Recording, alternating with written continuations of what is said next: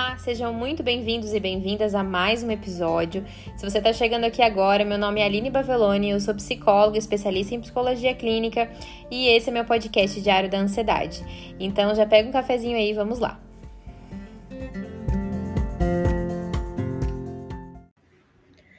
Pessoal, no episódio de hoje nós falaremos sobre esgotamento emocional. E já já vocês vão entender o porquê é tão importante a gente falar sobre isso nesse momento histórico que nós estamos vivendo. Foi o tema aí disparado que a galera mais votou lá na enquete que eu coloquei nos stories no Instagram.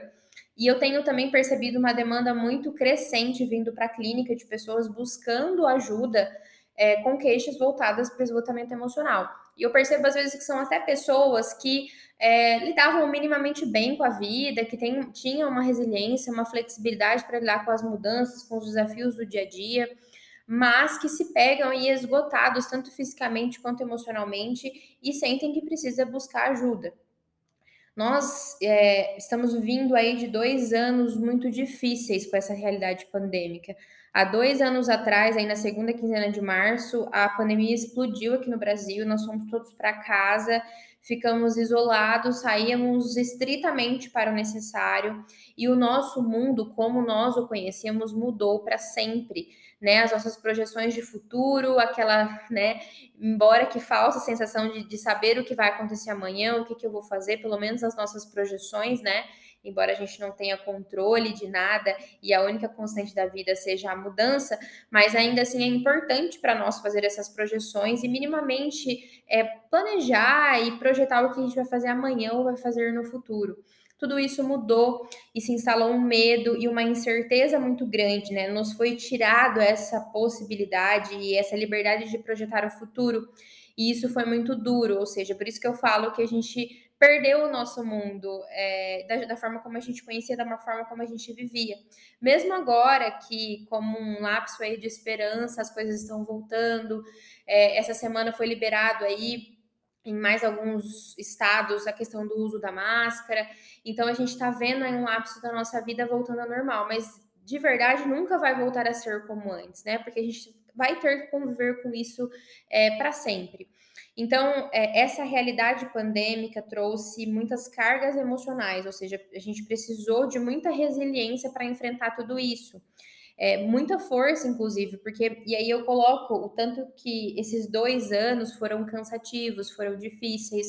Hoje a gente sente muitos reflexos na economia, as coisas têm sido muito difíceis para nós, né? Essa questão da, das coisas não. A gente ter uma possibilidade, por exemplo, pensando financeiramente, e hoje não tem mais, as coisas têm sido mais. É, exigem muito mais energia da gente hoje, a gente às vezes precisa priorizar uma coisa ou outra, então, ou adiar algum projeto ou outro por conta disso. O país instável, não só aqui, mas fora também. É, agora também a gente pensando aí na guerra que explodiu aí fora, então também traz muito medo, traz uma melancolia, traz uma tristeza, mesmo que não seja aqui, mas eu acho que nós ficamos comovidos, né, com uma questão humana mesmo. Não tem quem não é, preste atenção, assista o noticiário. Eu até esses dias estava comentando com uma amiga minha. Toda vez que eu assisto o noticiário, eu choro, porque é muito difícil, é muito triste ver o que está acontecendo. Então, isso traz também uma carga emocional todos os desdobramentos emocionais da pandemia, pensando em perdas, né, os lutos, pessoas que perderam seus entes queridos, pessoas que ficaram doentes também e hoje enfrentam aí as sequelas do Covid, esse medo insano que muita gente, inclusive, sentiu. É, de, de pegar a doença mesmo, medo de perder as pessoas que a gente ama, o isolamento social, que teve um impacto enorme na nossa saúde emocional, pensando que somos seres relacionais, é, teve uma vez que durante a, o isolamento, né, na época a gente precisava realmente ficar mais em casa, é, eu no Instagram via uma, viu algum, algum influenciador, eu não lembro exatamente como foi, mas ele estava falando, ai, mas como, por que será que as pessoas não conseguem, né? Fazendo uma crítica aí a quem saía, a quem aglomerava. E embora a gente é, é, teve que assumir uma responsabilidade social perante isso, é muito compreensível porque a gente não consiga, porque somos seres relacionais, é nosso, nós precisamos estar com pessoas, né? Isso nos alimenta. Então, é, ficar longe, ter que se isolar aí das pessoas que a gente gosta foi muito duro, foi muito difícil. Hoje, muitas pessoas enfrentam as sequelas do Covid e, inclusive, não sei se vocês sabem, né? Se não, se não sabem, acho muito legal, né? Até pesquisar sobre isso. É, os quadros de depressão e ansiedade são considerados hoje pela OMS como sequelas do Covid. Então, existem pessoas que, sim, vêm para a clínica depois de um, um quadro de Covid com esse tipo de sequela. Olha, já até cansei de falar de tanta coisa que a gente precisou enfrentar nesses últimos dois anos, né? Agora é óbvio, assim, até fiquei, né, quando vi a notícia da máscara, vi as pessoas voltando viver, voltando projetar, viver aquilo que adiou às vezes durante dois anos. Então é muito bom, isso traz um lapso de esperança, esse, essa possibilidade do amanhã é muito importante para nossa felicidade.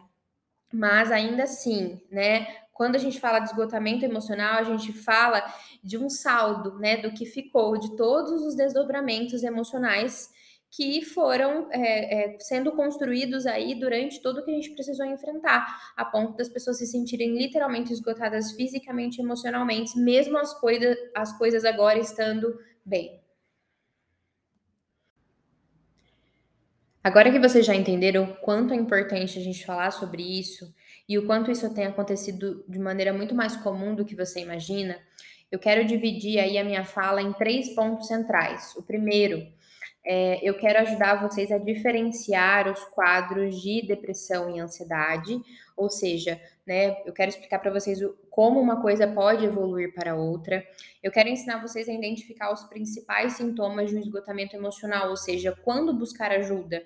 É, até porque a gente precisa entender que existe uma ansiedade natural do dia a dia e existe uma ansiedade que a gente chama de patológica. Embora eu não goste muito desse nome, mas é uma forma da gente explicar o quanto precisa de tratamento, né? Da mesma forma, a depressão. Existe a tristeza natural do dia a dia, uma melancolia natural do dia a dia, mas existe aquela que em excesso precisa ser tratada. Então, eu quero ensinar vocês a identificar aí, uh, tanto em relação a vocês mesmos, quanto às vezes de orientar alguém, de perceber alguém aí que convive com você. E em terceiro lugar, vocês sabem que eu gosto muito de trazer os episódios aí com um desfecho prático para que vocês possam aplicar no dia a dia, construir aí hábitos mais saudáveis emocionalmente no dia a dia. Eu quero conversar com vocês sobre formas de enfrentamento, tanto voltados para hábitos do dia a dia, quanto realmente é, como a gente trata isso, né? Se você se identificar com tudo isso que nós conversamos hoje, eu quero que você entenda qual é o próximo passo que você precisa dar. O maior desafio, na minha opinião, é que alguns sinais de adoecimentos emocionais, de maneira isolada, eles parecem não representar muita coisa, ou seja, eles parecem ser inofensivos. Até porque existem nossas ansiedades, né, as nossas, os nossos confrontos do dia a dia, é uma tristeza aqui, uma decepção ali, isso é normal, né? São sentimentos, tristeza, frustração, ansiedade, decepção, são sentimentos, embora negativos, as pessoas acham que a gente precisa ignorar porque é negativo, mas não, são sentimentos naturais e que fazem parte da vida. A questão é que, em conjunto, né, algumas, alguns, alguns adoecimentos aí, alguns sinais de adoecimento em conjunto, eles representam muito. E eles podem sim configurar um esgotamento emocional. Por exemplo, se você tem se irritado muito facilmente, estado de mau humor com mais frequência, é, uma falta de paciência aí, principalmente com a família e com as pessoas do seu convívio, às vezes pode parecer algo muito voltado para o momento que a pessoa está vivendo, ou mesmo para a personalidade, às vezes uma pessoa um pouco mais impaciente. Mas se em excesso, isso pode sim estar voltado aí para um, um esgotamento emocional. É, além disso, se você se sente ansioso e tem tido crises ocasionalmente, se você não tem vontade de fazer as coisas que você costumava curtir fazer, gostar mesmo de fazer, você às vezes tem aquela sensação de vazio, como se nada na sua vida fizesse sentido. E por que, que eu falo que isso é, é isso pode é, isoladamente pode, pode parecer inofensivo? Porque às vezes são lapsos. Pode ser que num dia você acorde e parece que nada faz sentido. Aí à tarde você já está um pouco melhor. É, então, é, a gente acaba esquecendo isso, sabe? E aí vai passando. É, uma vontade de chorar aí do nada, com mais, né? Às vezes com mais frequência. Tem pessoas que às vezes é, chegam falando que sentem esse tipo de vontade de chorar todo dia. Aí eu vou um pouco também para a questão física, né? O esgotamento emocional ele aparece muito no corpo físico também. Então, se você tem sofrido aí alguns problemas de saúde, como insônia, refluxo, gastrite, dores no corpo sem motivo, intestino muito preso ou muito solto, né? Sentir dor aí. alergia, manchas pelo corpo, espinha, queda de cabelo, a imunidade muito baixa, tem gente que acaba ficando doente muito fácil, sempre com gripe, sempre com uma alergia. Então, isoladamente, isso parece inofensivo, pensa. Então, um, um, um problema ali, uma vontade de vomitar, é, ah, uma noite que não dormiu tão bem, uma espinha no rosto, ah, ficou com o intestino meio ruim, uma dor no corpo.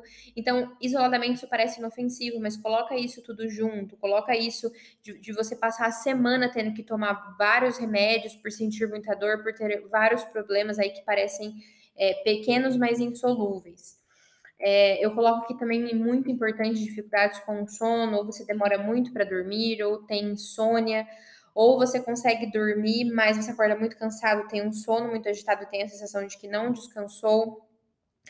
É, um desânimo, uma falta de vontade de fazer as coisas normais do dia a dia, da nossa rotina do dia a dia. Tem gente às vezes que relata, chega final de semana, tem aí convites para sair, para interagir com a família, com amigos, e mesmo que antes curtia fazer isso, não quer sair, não quer ver ninguém, não quer falar com ninguém, porque é, esse esgotamento e tá no na palavra mesmo. Pensa no esgotamento, por exemplo, de bateria. Quando a bateria tá baixa, o celular começa a avisar e chega uma hora que ele apaga. Com a gente é a mesma coisa, né? Sua bateria vai acabando e você tem é, menos energia, muito menos energia para lidar com as suas coisas no dia a dia. Somados a isso, eu te convido para você olhar para sua vida de uma maneira mais macro. É, pensar aí é, no nosso dia a dia, no seu mundo individual, no seu mundo coletivo, então os seus relacionamentos que muitas vezes são desafiadores, são difíceis, né? Tanto o relacionamento amoroso, o relacionamento familiar, extremamente desafiador. Para quem tem filhos, e eu sempre falo que né, a paternidade e a maternidade são os papéis é, mais importantes e desafiadores que nós desempenharemos na vida. É, a busca pela sobrevivência financeira, eu coloquei isso aqui porque eu sei que é coisas que muita gente vive no dia a dia, essa luta, né, trabalhando bastante, sempre buscando aí uma vida melhor, uma vida mais confortável, um futuro aí para a família, para os filhos. É, junta tudo isso com o cansaço do dia a dia, as nossas rotinas aí com a casa, é, com alimentação, é, atividade física, tudo que a gente precisa fazer, às vezes estudar é, o nosso trabalho, que exige bastante, precisa às vezes fazer alguma coisa até fora do horário, e aí coloca suas metas pessoais e profissionais, os seus sonhos, os seus planos, tudo aquilo que faz de você quem você é, né? As suas próprias expectativas, suas autocobranças. Então, depois de tudo, todos esses sinais que eu falei do esgotamento emocional, você somar junto com isso que a gente já tem que enfrentar todos os dias só por sermos humanos, só por estarmos vivos, isso pode facilmente é, levar a um desdobramento muito mais, né, um adoecimento muito mais severo, por exemplo, como os quadros de depressão e ansiedade. Então, isso pode começar com um esgotamento emocional e, se não cuidado, se não tratado, pode evoluir aí para os quadros de ansiedade e depressão, como eu falei anteriormente. Bom, agora que vocês já entenderam um pouco melhor sobre esgotamento emocional, já aprenderam a diferenciar dos quadros de ansiedade e depressão, a gente vai para a última parte do nosso episódio, que é a parte prática, né? É, e foi exatamente por isso que o Diário da Ansiedade nasceu. A minha principal intenção era que se tornasse uma ferramenta de psicoeducação.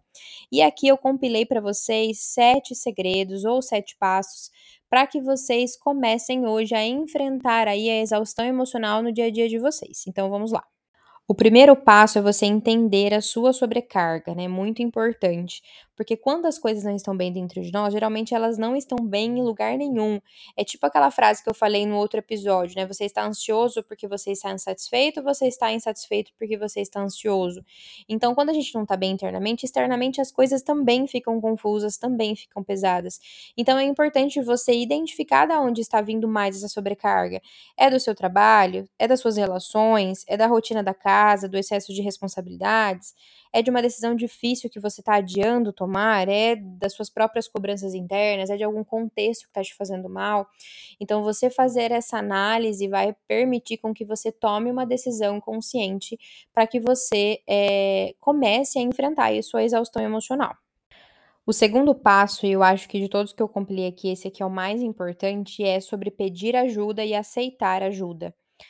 É, pensa assim, chega de síndrome de super-herói. A gente vive numa cultura que hipervaloriza o trabalho e a produtividade. Não que a gente não tenha que ter dedicação e disciplina, mas para ter dedicação e disciplina, você precisa ter maturidade para lidar com isso. Não dá para viver na dinâmica do 880. Né? Então, é, é, hoje é muito valorizada essa coisa do, ah, eu dou conta. A gente gosta de chegar no final do dia e falar, nossa, como eu tô cansada, quantas coisas eu fiz hoje. A gente gosta de falar sobre isso, inclusive, principalmente em terra de Instagram, né? Parece que você acorda, é, abre o Instagram 8 horas da manhã, já teve uma pessoa que escala o Everest 5 horas da manhã. Então, isso até gera uma comparação muito ruim. É, a gente acaba se sentindo mal mesmo quando se compara com o outro. Eu vejo muitas pessoas vivendo altos níveis de burnout, né, nessa era que estamos vivendo. Burnout é um esgotamento voltado para o trabalho, mas é um assunto aí para um outro episódio. É, então, aqui é muito importante você aprender a delegar, né? Por exemplo, algo que você toma muito seu tempo, que você às vezes nem é tão bom, delegue, pague alguém para fazer.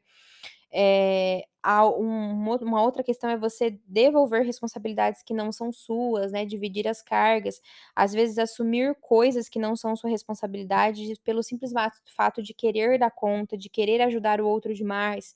Então, desapegue dessa necessidade de agradar o outro o tempo todo, aprenda a dizer não. Então, às vezes você se enche de coisas, você se sobrecarrega e quando vê, foi pelo simples fato de que você queria esse reconhecimento, foi pelo simples fato de que você queria talvez uma aprovação, que você é, queria esse afeto de volta, entende? E aí eu chego em algo, né, que eu posso, posso falar aqui até que pode doer em você. Mas muitas vezes, quando você faz pelo outro, às vezes você acha que tá fazendo pelo outro, mas você tá fazendo por você mesmo, porque você se sente bem fazendo pelo outro, porque você gosta que o outro reconheça, você gosta é, que as pessoas é, digam para você, nossa, quanto você é foda, quanto você dá conta, quanto você faz tudo, que as pessoas te solicitem, te procurem. É, não que isso não seja bom, mas que a gente precisa ter maturidade para lidar com isso, porque às vezes você assume responsabilidades que não são suas, se esgota emocionalmente, às vezes por uma questão de aprovação mesmo, por uma dificuldade de dizer não. Então, esse ponto aqui é muito importante. E por último, aqui nesse tópico, eu falo sobre você tomar cuidado quando você se propõe a fazer 50 coisas a semana quando você só dá conta de fazer 25. E você sabe que você só dá conta de 25, mas você cria uma armadilha, você cria uma idealização de que você consegue fazer, que você consegue dar conta. No fim das coisas não dá certo e você se frustra. E isso aqui é um prato cheio para o esgotamento emocional. O terceiro passo é sobre conexão e reconhecimento dos seus próprios sentimentos e dos seus próprios conflitos internos. Responde aí para mim, como que o mundo te afeta? Como que o mundo tem te afetado? Se você sente dificuldade em gerir as suas emoções, lidar com os conflitos diários, suas frustrações, os erros, com as coisas que saem do seu controle, com pessoas que pensam e lidam com o mundo de jeitos diferentes dos seus, ou seja, você tem uma expectativa que o outro seja, faça e age da forma como você faz, age e pense, né? Isso acaba aí te machucando, né? Te frustrando. Tudo isso pode estar te sobrecarregando emocionalmente. Então, aqui é muito importante você fazer conexão com isso, né, com essas fragilidades, e entender que você não precisa ser forte o tempo todo. Acolher tudo isso faz parte desse processo. Quando eu entendo as minhas fragilidades, eu posso tomar decisões, eu posso entender como administrá-las. É, isso faz parte de conexão, reconhecimento e principalmente acolhimento. O quarto passo é sobre autocobrança. Você costuma cobrar muito de você mesmo? Você costuma cobrar muito das pessoas que vivem ou trabalham com você, ou seja, ter altas expectativas em cima disso? E isso também gera muito esgotamento. É, é muito legal você tentar entender se você está co se cobrando demais, se comparando demais a outras pessoas. Às vezes você se compara a contextos, pessoas, né, condições completamente diferentes das suas, né? Usa aí às vezes a realidade de outra pessoa para se sentir mal, né, para se cobrar, às vezes para se punir por não ter conseguido, conquistado qualquer outra coisa que seja distante de você. Então, é muito importante você entender, pois você pode estar sendo muito duro e injusto com você mesmo, e aí essa autocobrança em excesso todos os dias martelando na sua cabeça também pode estar é, esgotando, te esgotando emocionalmente. O quinto passo é sobre rotinas de autocuidado e lazer. Qualquer coisa que você faça por você. Geralmente, quando a pessoa chega na clínica se queixando de esgotamento emocional, uma das coisas assim que eu vejo que é muito incomum em todas elas é o desequilíbrio entre o excesso de responsabilidades e tempo de lazer, tempo com a família, tempo para fazer coisas que você gosta de fazer, de descanso. Então, tudo que você faça por você. Não adianta você cuidar da sua saúde emocional, ler vários livros, estudar, ver live, se você não cuida do seu corpo, né? Procurando se alimentar melhor, fazer alguma atividade física, ter momentos para cuidar da sua aparência, às vezes para tomar até um banho com calma, né? Se priorizar. Esse é o princípio de qualquer processo de autoconhecimento, de desenvolvimento de autoestima e dos enfrentamentos emocionais. Você cuidar de você, você criar um pensar assim, o nosso corpo é onde a gente mora, né? A gente convive com a gente mesmo todos os dias. Se você não cuidar desse corpo, se você não propiciar momentos onde você consiga descansar, estar com você mesmo, se divertir, dar risada ou simplesmente descansar, ficar na caixinha do nada. Essa caixinha do nada é muito importante. Né? Tem pessoas que às vezes se agoniam com o ócio, né? Acha que tá sempre tem, tem sempre que estar fazendo alguma coisa, lendo alguma coisa, estudando alguma coisa, se sentem mal quando estão sem fazer nada, se sentem preguiçosas, quando não. Essas rotinas de autocuidado e descanso são extremamente importantes. E se você não tem priorizado isso, isso pode estar contribuindo também para um esgotamento emocional. O sexto passo, então, é um complemento aí do quinto, que é sobre aprender a descansar. Aprenda a aceitar quando o momento pede calma. Você não precisa parar, você não precisa desistir, você só precisa aprender a descansar. Recalcule a rota, se precisar, trace novos caminhos, se prepare aí para sua decolagem, mas você precisa se respeitar. Nunca se esqueça, grandes coisas são feitas de pequenas coisinhas.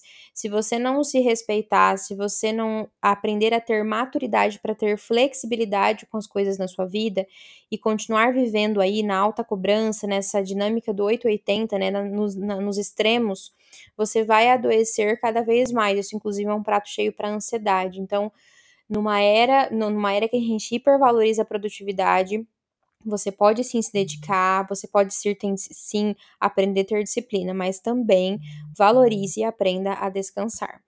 E por fim, a verdade é que ninguém é feliz todo dia, isso é um mito. Mesmo as pessoas que se consideram felizes, consideram que têm uma vida feliz, são saudáveis emocionalmente, também não são felizes todo dia. Ninguém está animado todo dia, ninguém está motivado todo dia. Por isso, é tão importante a gente aprender sobre disciplina, sobre autorresponsabilidade, ou seja, ter maturidade para administrar o que precisa ser feito e o que a gente quer realmente fazer. Mas quando isso aparece em excesso, ou seja, começa a ficar pesado você lidar com as coisas, às vezes você aprende alguma coisa na internet, assiste uma live, tenta aplicar alguma coisa, né, que você aprendeu, e mesmo assim você sente que você não está saindo do lugar, é, isso é um indicativo muito importante que as coisas estão desequilibradas e que você precisa de cuidados, precisa de ajuda. Procurar um psicólogo, procurar um psiquiatra, caso necessário, para te ajudar nesse processo é essencial. Esgotamento emocional, ansiedade e depressão tem tratamento. Eu não vou falar cura, porque principalmente ansiedade, não existe cura de ansiedade, porque a ansiedade é um sentimento natural, você vai aprender a lidar com ela. Mas as pessoas chegam na clínica, às vezes realmente não vê saída e conseguem construir uma vida mais leve, conseguem enfrentar seus adoecimentos emocionais. E eu testemunho isso todos os dias. A nossa vida é acelerada demais. Nós temos tantos anseios, sonhos, planos, medos, obrigações, responsabilidades, dores, né, as nossas próprias fragilidades. E eu sempre falo, eu levo isso para minha vida, que nós subestimamos o significado de, de apreciar um banho quente, uma refeição sem pressa, o cheiro de um café passado, acompanhando as pessoas que a gente ama, um dia à toa, sem hora para nada, sem obrigação. Então a gente tem muita dificuldade de aprender a descansar. Então a minha mensagem final aqui para você é: aprenda a descansar, não a desistir. Então é isso, pessoal. Espero que tenha feito sentido para vocês. Me ajuda a compartilhar essa mensagem, né? Falar sobre esgotamento emocional é tão importante. Tem tantas pessoas vivendo coisas parecidas. Então compartilha lá no Instagram, me marca. Eu vou adorar saber o que você achou do episódio. Se você ainda não me segue, me acompanha lá, arroba Aline Bavelone. Todos os dias a gente conversa sobre saúde emocional e sobre a construção de uma vida mais leve. Toda segunda-feira ao meio-dia tem episódio novo aqui no podcast Diário da Ansiedade e eu espero você já na próxima segunda-feira que tem episódio novo de novo. Um abraço, pessoal, até o próximo episódio.